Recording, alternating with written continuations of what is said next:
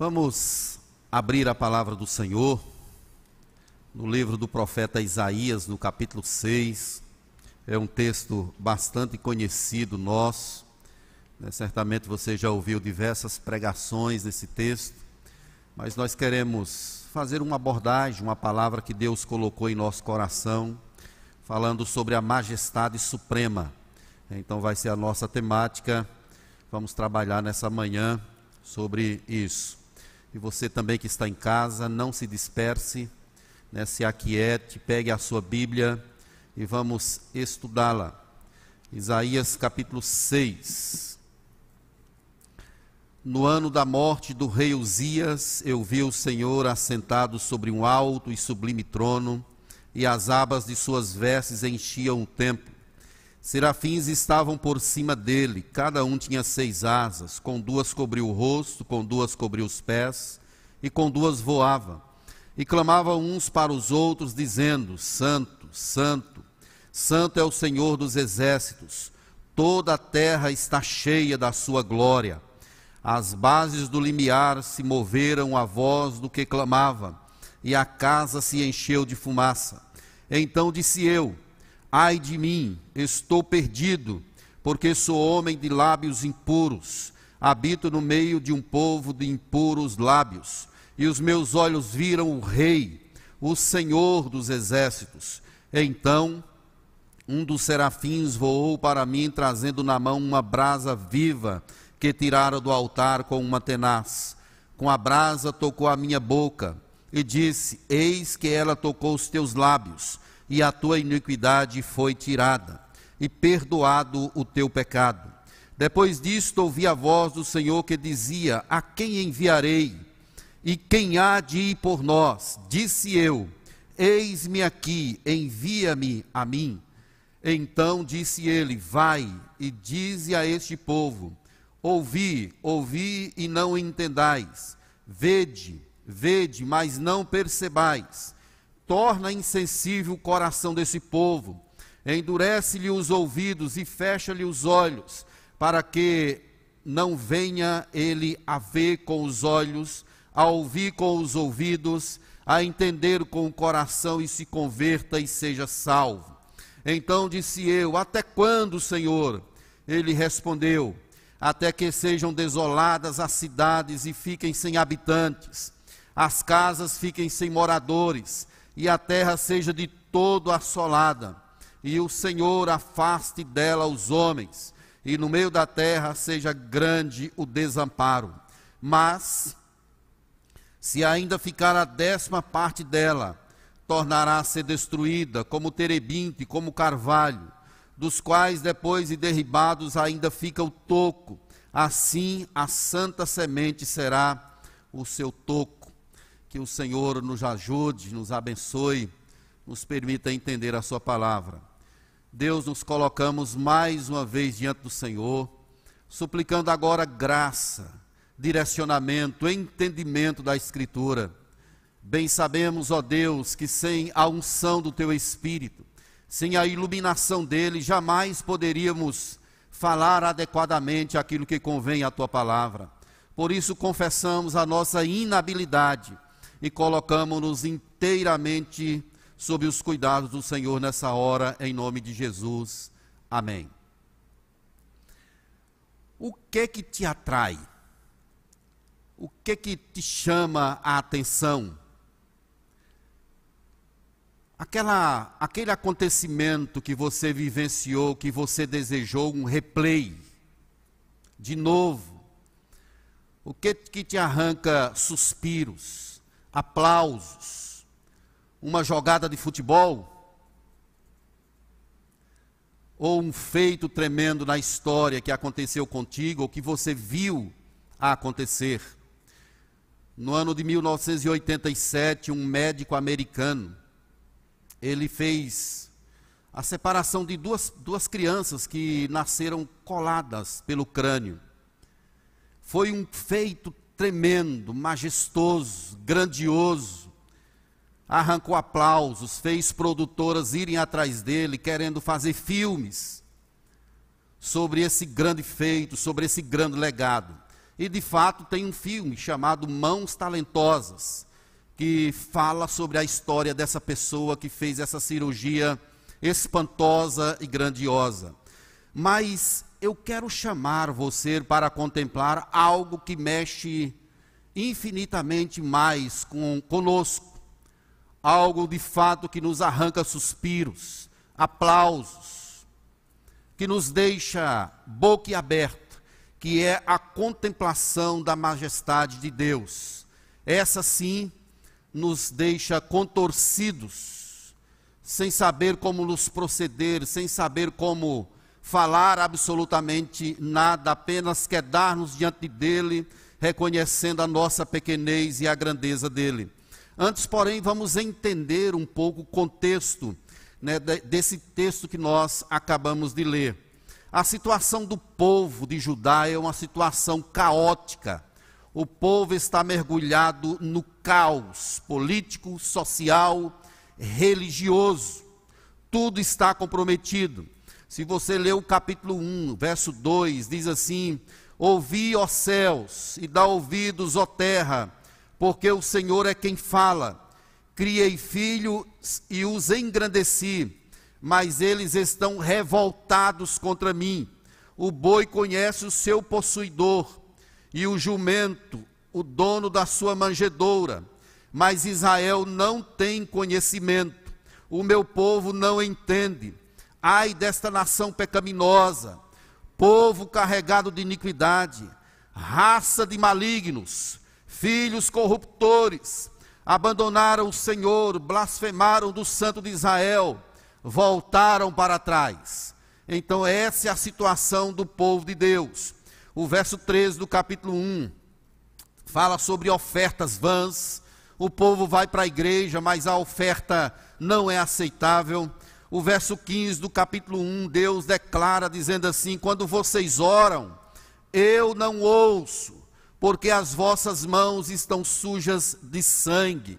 O capítulo 1, verso 23 diz que os príncipes são rebeldes, companheiros de ladrões. E no capítulo 5 nós temos uma série de ais, que são juízos de Deus ditos contra o povo. Um deles merece um destaque o capítulo 5, versículo 20, diz assim: Ai dos que ao mal chamam bem, e ao bem mal, que fazem da escuridade luz, e da luz escuridade. Põe o amargo por doce, e o doce por amargo. Então, essa é a situação do povo. Isaías foi um homem corajoso. Ele denunciou o pecado do povo, chamando o povo para o arrependimento. Aí no capítulo 1, verso 19, ele diz assim: Se quiserdes e me ouvirdes, comereis o melhor dessa terra. Mas se recusardes e fordes rebeldes, sereis devorados à espada, porque a boca do Senhor o diz. Isaías é levantado no meio do caos, da sujeira espiritual, para proclamar a palavra de Deus. E aqui no capítulo 6, verso 1, ele diz que isso aconteceu, o seu chamado, no ano da morte do rei Uzias. Uzias era rei em Judá. O reino era dividido em dois: Reino do Norte e Reino do Sul. Judá é Reino do Sul e Israel, Reino do Norte. É, Uzias, ele reinou durante 52 anos em Judá. Essa história se encontra descrita em 2 Crônicas, capítulo 26. Nós temos ali a descrição do reinado de Uzias. E o capítulo 26, verso 3 diz que tinha Uzias 16 anos quando começou a reinar, e 52 anos reinou em Jerusalém. O nome da sua mãe era Jecolias de Jerusalém. Ele foi um rei excelente. Uzias fez o que era reto diante do Senhor havia paz nas fronteiras de Judá, não tinha nenhuma ameaça. Durante 52 anos o povo estava em paz. O capítulo 26, verso 5 de 2 Crônicas, diz assim: Pôs-se Uzias a buscar ao Senhor nos dias de Zacarias, que era sábio nas visões de Deus. Nos dias em que buscou ao Senhor, Deus o fez prosperar Aqui está o segredo do sucesso do rei Uzias. Ele buscava ao Senhor, o seu coração estava voltado para Deus. Ele tinha um poderio militar que na época era imbatível, era 307 mil homens, um reino próspero, não havia nenhuma ameaça. Mas o que, que aconteceu com Uzias? O coração dele se encheu de orgulho. De repente ele passou a ser um rei altivo, orgulhoso. O capítulo 26, verso 16 de 2 Crônicas, diz assim: Mas havendo-se fortificado, exaltou-se o seu coração para a sua própria ruína, cometeu transgressões contra o Senhor seu Deus, porque entrou no templo para queimar incenso. Uzias, agora estava assumindo uma função sacerdotal. Ele estava prevaricando contra Deus. O verso 17 e 18 diz assim: Porém, o sacerdote Azarias entrou após ele com 80 sacerdotes do Senhor, homens da maior firmeza, e resistiram ao rei Uzias e lhe disseram: A ti, Uzias, não compete queimar incenso perante o Senhor, mas aos sacerdotes, filhos de Arão, que são consagrados para esse trabalho. Sai do santuário, porque transgredistes o verso 19 diz: Então se indignou Uzias, ele virou prepotente, orgulhoso, tinha o incensário na mão para queimar incenso, indignando-se ele, pois, contra os sacerdotes. A lepra saiu na testa perante os sacerdotes na casa do Senhor, junto ao altar do incenso. Isso é algo que chama a nossa atenção porque esse homem ele vai muito bem, prosperidade, ele busca a Deus, mas o coração dele é tomado por orgulho. E por causa desse orgulho, ele teve essa lepra. E o texto é claro quando diz que foi Deus quem trouxe essa doença para ele. Ele teve de sair às pressas do templo, porque de fato era proibido um leproso entrar no templo ele saiu e seu filho Jotão passou a ser um corregente no reino, passou a tomar as decisões, a julgar nos dias do rei Uzias. E essa doença perdurou até a sua morte. Ele não mais voltou ao trono. De fato, ele morreu. E é nesse sentido que Isaías é chamado. Ele diz assim: No ano da morte do rei Uzias, eu vi o Senhor assentado em um alto e sublime trono. Nós estamos aqui no ano 740 antes de Cristo. O livro de Isaías não está organizado cronologicamente, está organizado didaticamente. Talvez isso aí justifique o chamado do profeta acontecer no capítulo 6 e não no capítulo 1. Existem alguns comentaristas que acham que esse capítulo 6 deveria ir para o capítulo 1, mas é uma forma didática que está empregada aqui no livro. Então vejam que ele vê o Senhor, essa palavra Senhor aí, a palavra Adonai, ele vê o Senhor assentado em um alto e sublime trono. Esse livro de Isaías, ele é citado pelo menos 65 vezes no Novo Testamento. Só Paulo o citou pelo menos 18 vezes. Ele é o profeta chamado evangélico, aí no Antigo Testamento. Ele é casado com uma profetisa e tem dois filhos. Aí no capítulo 8, verso 3, nós temos o primeiro filho de Isaías, que, que chamava Marré, Salal, Rash, Baas. Ou seja, rapto, despojo, presa segura é o nome do filho dele. O segundo filho, capítulo 7, verso 3, Seer Jazube, um resto volverá. Imagine que trauma para essas crianças. Na nossa língua, no português, como é seu nome? Rapto, despojo, presa segura. Que coisa terrível, né? Ou então, um resto volverá. Isso aqui é uma perspectiva simbólica que Deus está empregando na vida do profeta para denotar a situação do seu povo. O profeta Isaías, a tradição diz que ele foi cerrado ao meio no reino de Manassés, lá na frente. Isaías tem um ministério longo de mais de 50 anos. Provavelmente nessa época que ele tem entre 18 e 20 anos. Ele é um jovem ainda. E a paz é, nas fronteiras de Uzias, mas por conta desse orgulho, o caos é estabelecido e Isaías é chamado exatamente para chamar o povo para o arrependimento, para voltar o seu coração para Deus. Não havia, como eu disse anteriormente, ameaças, mas daqui a 18 anos, em 722, a Assíria vai ascender, vai destruir Judá e Israel, e o templo será comprometido, tudo virará caos, conforme a palavra do Senhor, porque o povo se distanciou de Deus. Isaías, no ano da morte de Uzias, tem visões. Ele tem visões.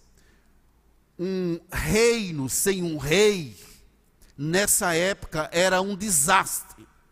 Certamente o desânimo tomava conta de, do povo. Medo, instabilidade, insegurança. Era isso que estava tomando conta do povo no sentido geral. O grande rei Uzias estava agora morto.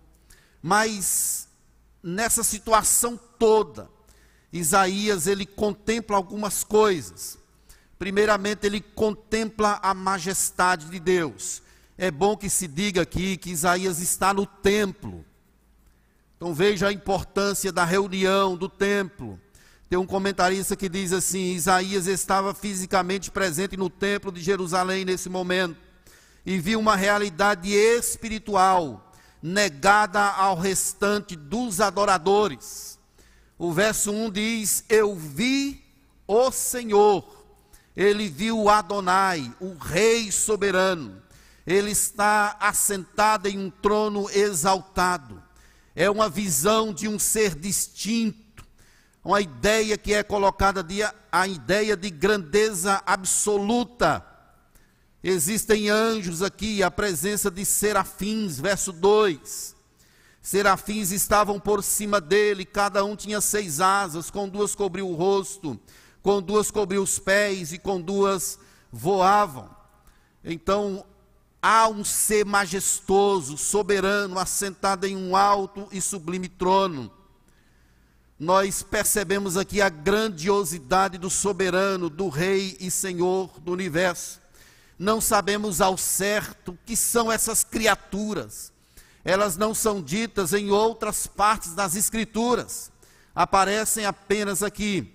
Mas há quem diga que são os seres viventes descritos lá em Apocalipse capítulo 8, verso, capítulo 4, versos 8 e 9, lá do Apocalipse, que diz: E os quatro seres viventes, tendo cada um deles respectivamente seis asas, estão cheios de olhos ao redor e por dentro, não tem descanso, nem de dia nem de noite, proclamando: Santo, Santo, Santo é o Senhor Deus, o Todo-Poderoso, aquele que era, que é, que há de vir quando esses seres viventes derem glória, honra e ações de graças ao que se encontra sentado no trono, ao que vive pelos séculos dos séculos. Esses seres, chamados de serafins, eles não se cansam de dia e de noite, eles estão proclamando a santidade de Deus.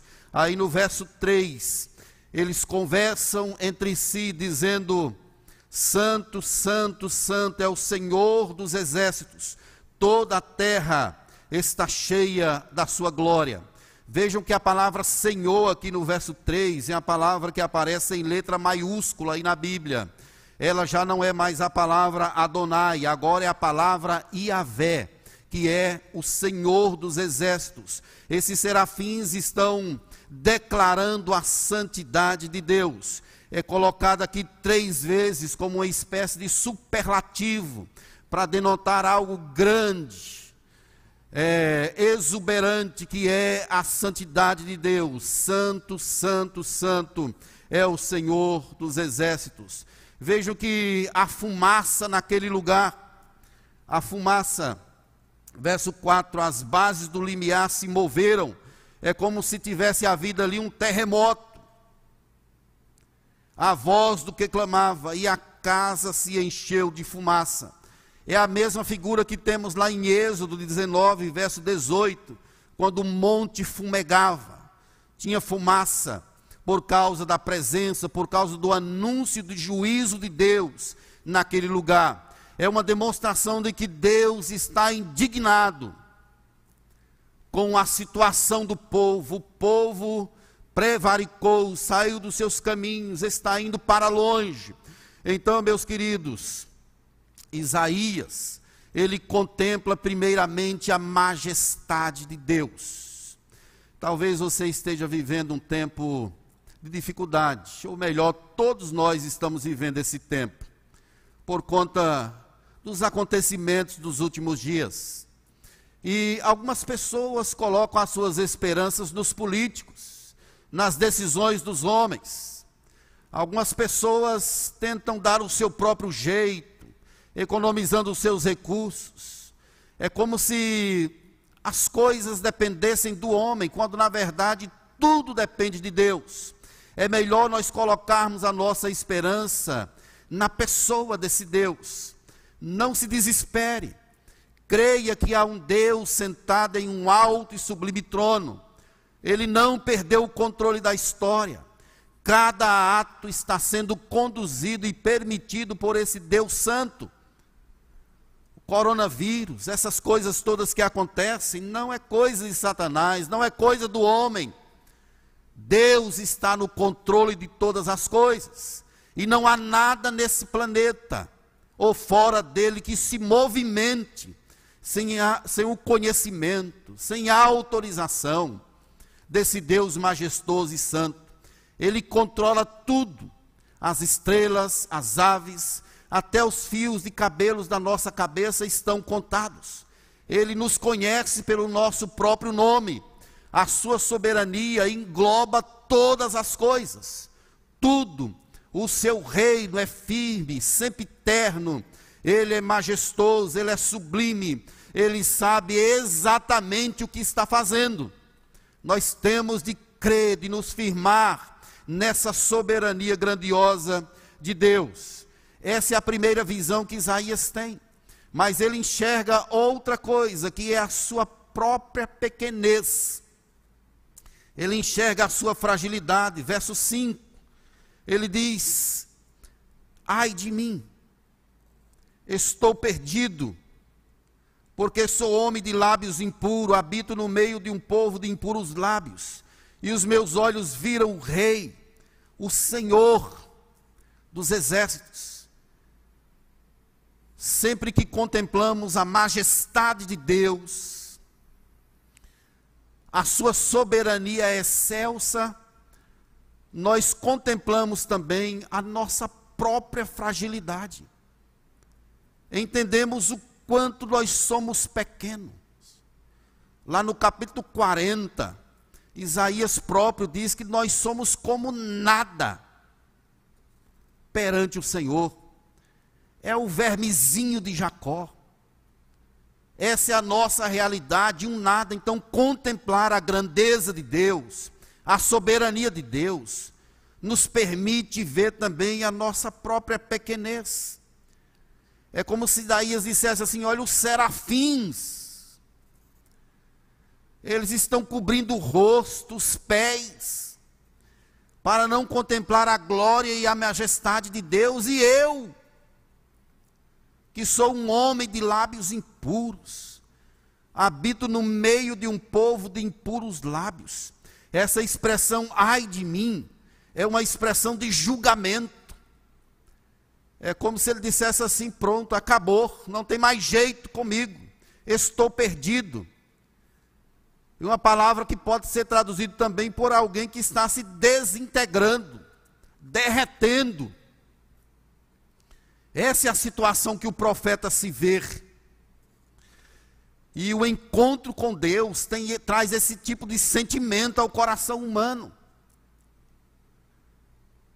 Quanto mais nós nos aproximamos de Deus,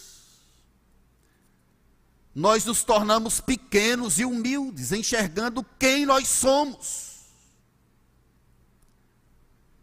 Não tem como o homem conhecer a Deus e se exaltar. O sentimento é um sentimento de nada, de, de alguém que vai se acabar mesmo. Pedro passou por essa experiência, ele escreve lá em Lucas. Lucas registrou isso no capítulo 5, verso de 1 a 11, quando ele fala sobre a pesca maravilhosa. Eles passaram a noite pegando e não conseguiram, pescando e não conseguiram pegar nenhum peixe. E Jesus então mandou que eles lançassem a rede do outro lado e aconteceu ali um grande milagre. E no verso 8 do capítulo 5 de Lucas, diz assim: Vendo isto, Simão Pedro prostrou-se aos pés de Jesus, dizendo: Senhor, retira-te de mim, porque sou pecador. É o mesmo sentimento que Isaías teve, é um sentimento de que estou derretendo, estou acabando, acabado. Contemplar a majestade de Deus traz esse sentimento da grandeza dele e da nossa própria pequenez. Um dos serafins tomou uma das brasas do altar, tocou nos lábios do profeta Vejam que essa questão da purificação é uma ação direta de Deus. Isaías não faz, faz nada, ele não tem o que fazer. Mas um dos serafins, certamente com uma ordem de Deus, por uma autorização do Senhor, toca nos lábios do profeta, e a iniquidade foi tirada. Olha o verso 7: com a brasa tocou a minha boca e disse: Eis que ela tocou os teus lábios, e a tua iniquidade foi tirada e perdoado o teu pecado. Vejam que esse Deus santo, majestoso, maravilhoso, ele viu o sofrimento de Isaías, o arrependimento, a contrição dele, o reconhecimento de culpa, e ele purificou a Isaías para que ele pudesse estar ali. Para que ele pudesse permanecer naquele lugar. A iniciativa da purificação sempre provém do alto, provém de Deus. É Ele quem perdoa os nossos pecados, é Ele quem sara as nossas enfermidades.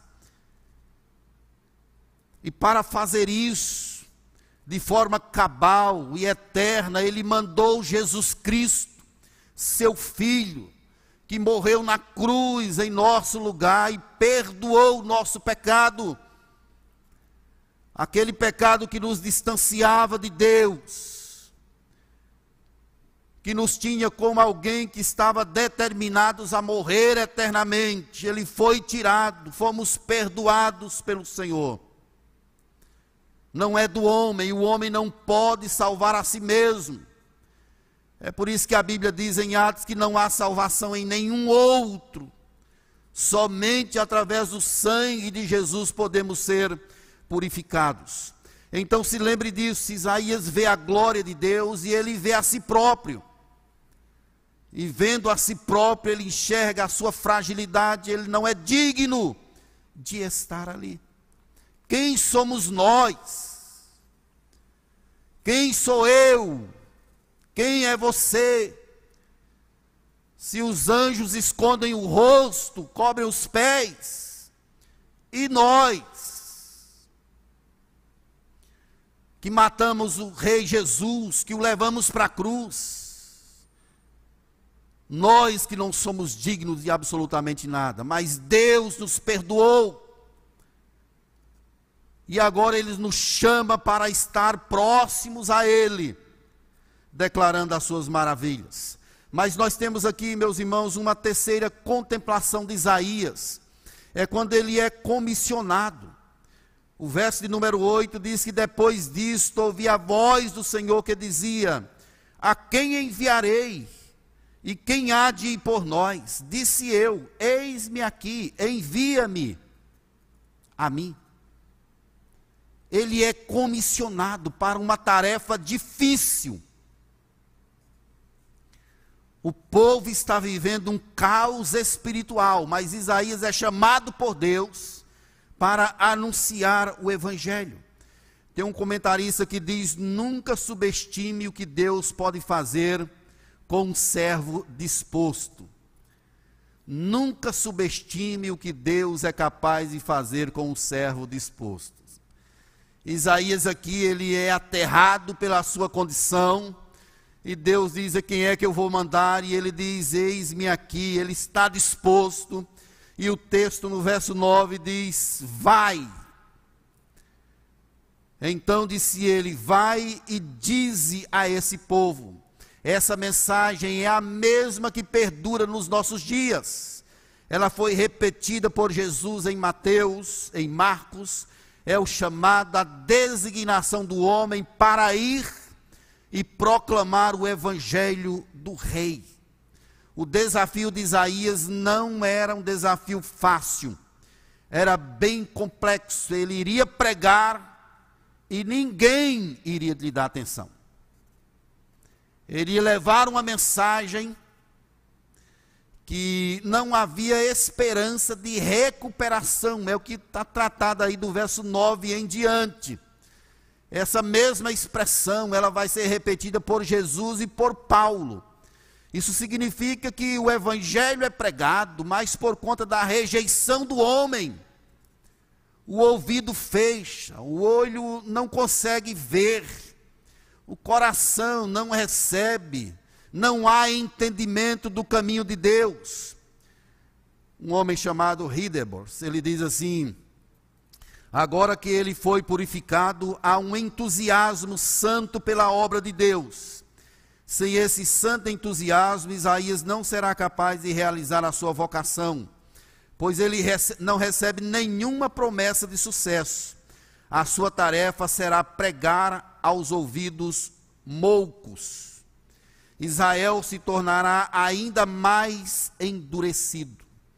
Isaías é também chamado, nesses primeiros capítulos, de o profeta da condenação. Ele vai trazer uma mensagem de juízo, de morte. Ele anuncia, chama o povo, mas quanto ele mais prega, o povo se endurece. Mas mesmo assim, vai e diga a esse povo, fale a palavra do Senhor. Isaías recebe uma mensagem para ser transmitida e não recebe uma garantia de sucesso. E ele até se desespera e pergunta: até quando? Verso 11: Até quando, Senhor?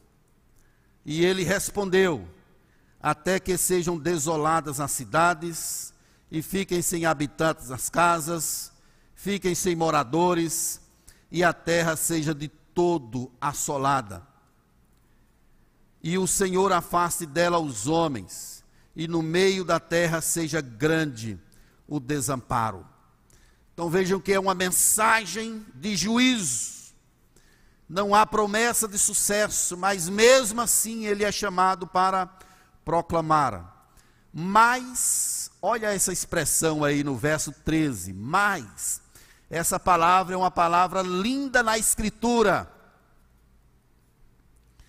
ela aparece em muitas passagens. Depois do, anúncio de juízo, aparece mais. Lá em Efésios, quando Paulo trata a respeito da iniquidade dos homens, ele diz assim: Mas Deus, sendo rico em misericórdia, ou seja, no meio dessa situação toda que está havendo, mas se ainda ficar a décima parte, tornará a ser destruída como terebinto e carvalho, dos quais depois de derribados ainda fica o toco, assim a santa semente será o seu toco. Aqui é uma palavra de esperança. O toco ele pode florescer, vai ficar o remanescente, nem todo Israel, nem todo Judá será destruído, mas um povo será preservado para a glória de Jesus Cristo. E é o que acontece. Daqui a 18 anos vem a Assíria e assola tudo. Depois da Síria vem a Babilônia. E acontecem aquelas deportações todas. O povo de Deus é destruído por causa da rebeldia, porque não quis, mas há um remanescente. A promessa de Deus, ela está posta no livro todo. No capítulo 1, verso 18, diz assim: Ainda que os vossos pecados sejam como a escarlata, eles se tornarão brancos como a neve. Capítulo 44, verso 22. Desfaço as tuas transgressões como a névoa, e os teus pecados como a nuvem. Capítulo 43, verso 25. Eu, eu mesmo, sou o que apago as tuas transgressões, por amor de mim e dos teus pecados não me lembro. E Isaías 53, verso 5 mas ele foi traspassado pelas nossas transgressões e moído pelas nossas iniquidades.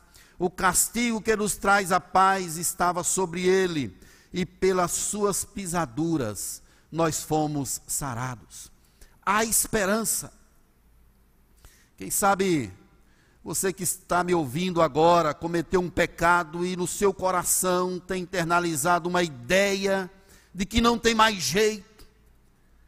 Você se encontra se achando destruído, acabado, desolado, sem esperança. Mas eu te digo em nome de Jesus que há esperança. Jesus morreu por nós, entregou a sua vida por nós. O nosso Deus, Ele é o Deus de misericórdia, Ele é o Deus que pode nos visitar. E não há pecado que Ele não possa perdoar. Ele perdoou o meu pecado. Ele pode perdoar também o seu. Confesse a Ele, busque socorro nele, e certamente Ele usará de misericórdia para contigo. Há esperança, sim. Nessa minha história de vida, tenho visto tantas pessoas que olhávamos assim e até dizíamos: não tem jeito, não tem mais como. Tem jeito sim, porque Deus está vivo, Jesus morreu no Calvário. Ele pode consertar as coisas, Ele pode trazer vida onde só tem morte. Ele é o Deus que nos visita, que perdoa, que sara. Nada é impossível para Ele. Volte o seu coração para Jesus, busque-o, porque Ele é misericordioso. À luz dessa exposição, eu fico me perguntando como isso pode ser aplicado à minha vida e à sua vida. E quero falar aqui algumas coisas sobre essa questão da aplicação. Primeiro, por mais que haja caos, Deus está reinando em majestade incomparável. Deus está reinando em majestade incomparável. Eu estou triste por causa do culto. E não é uma boa decisão obliterar o culto. O domingo, para o povo de Deus, não é só o domingo, um dia de semana. Ele faz parte de uma santa convocação eterna. O povo de Deus é chamado para um grande ajuntamento. Eu não estou preocupado com as decisões dos homens. Eu sei que há um Deus assentado em um alto e sublime trono um Deus majestoso que sabe exatamente o que faz. É por isso que o meu chamado para ti é para que nós contemplemos esse trono. Ele é quem traz estabilidade espiritual para a nossa vida. É Ele quem nos faz viver em paz, mesmo em meio ao caos. Ainda que não haja nada, mesmo assim, devemos nos alegrar na presença desse Deus majestoso e santo. Se você contemplar as coisas da terra, você se desespera.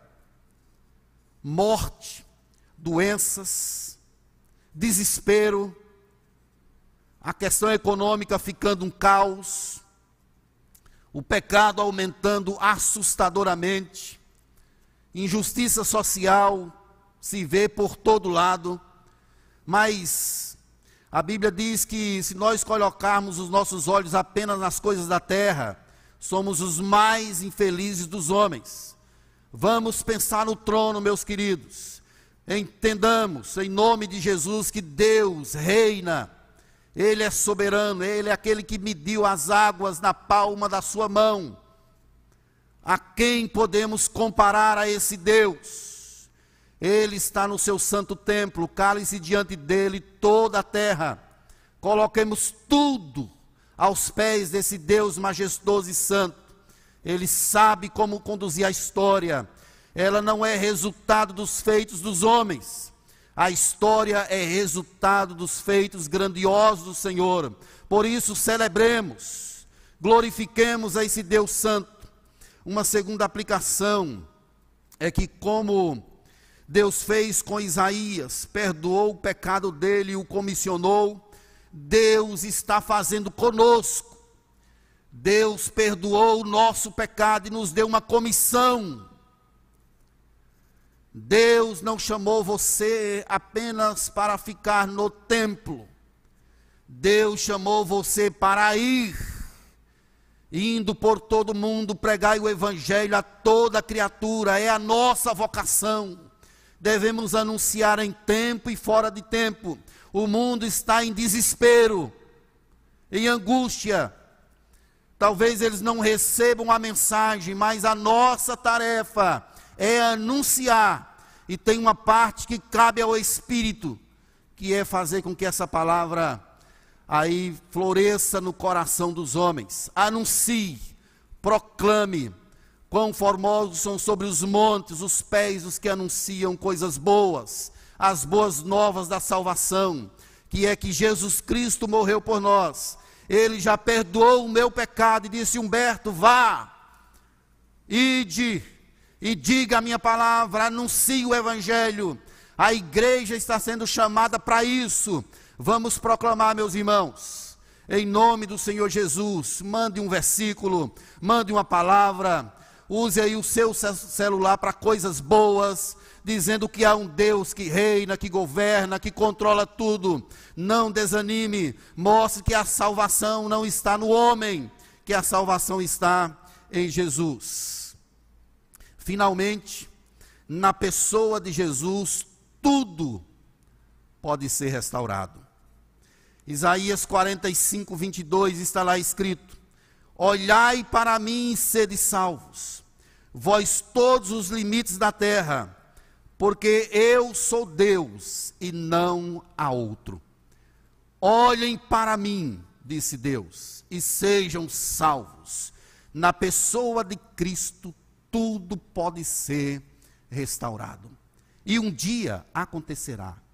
Até a terra que geme por causa do pecado, um dia será restaurada.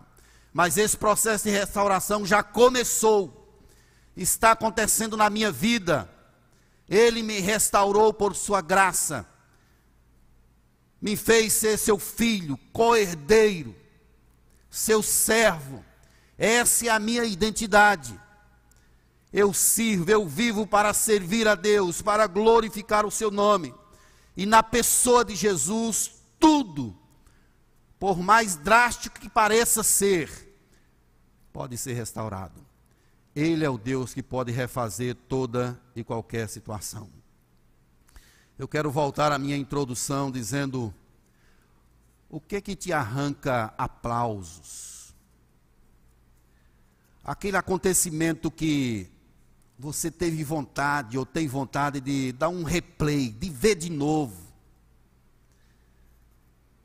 Aquele feito que eu citei lá nos Estados Unidos, do médico Benjamin, que fez aquela obra grandiosa.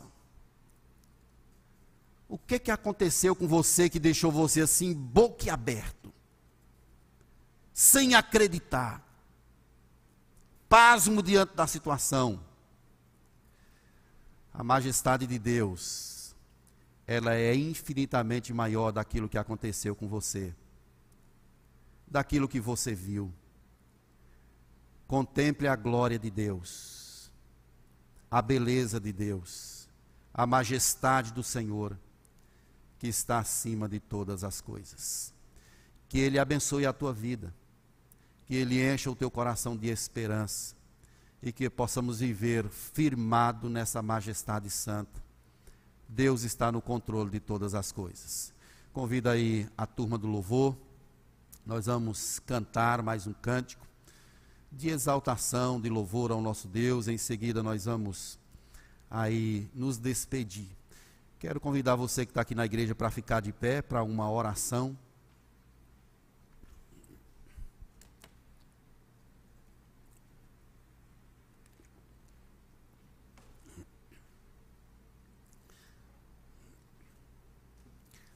Senhor, que momento precioso o Senhor nos concede.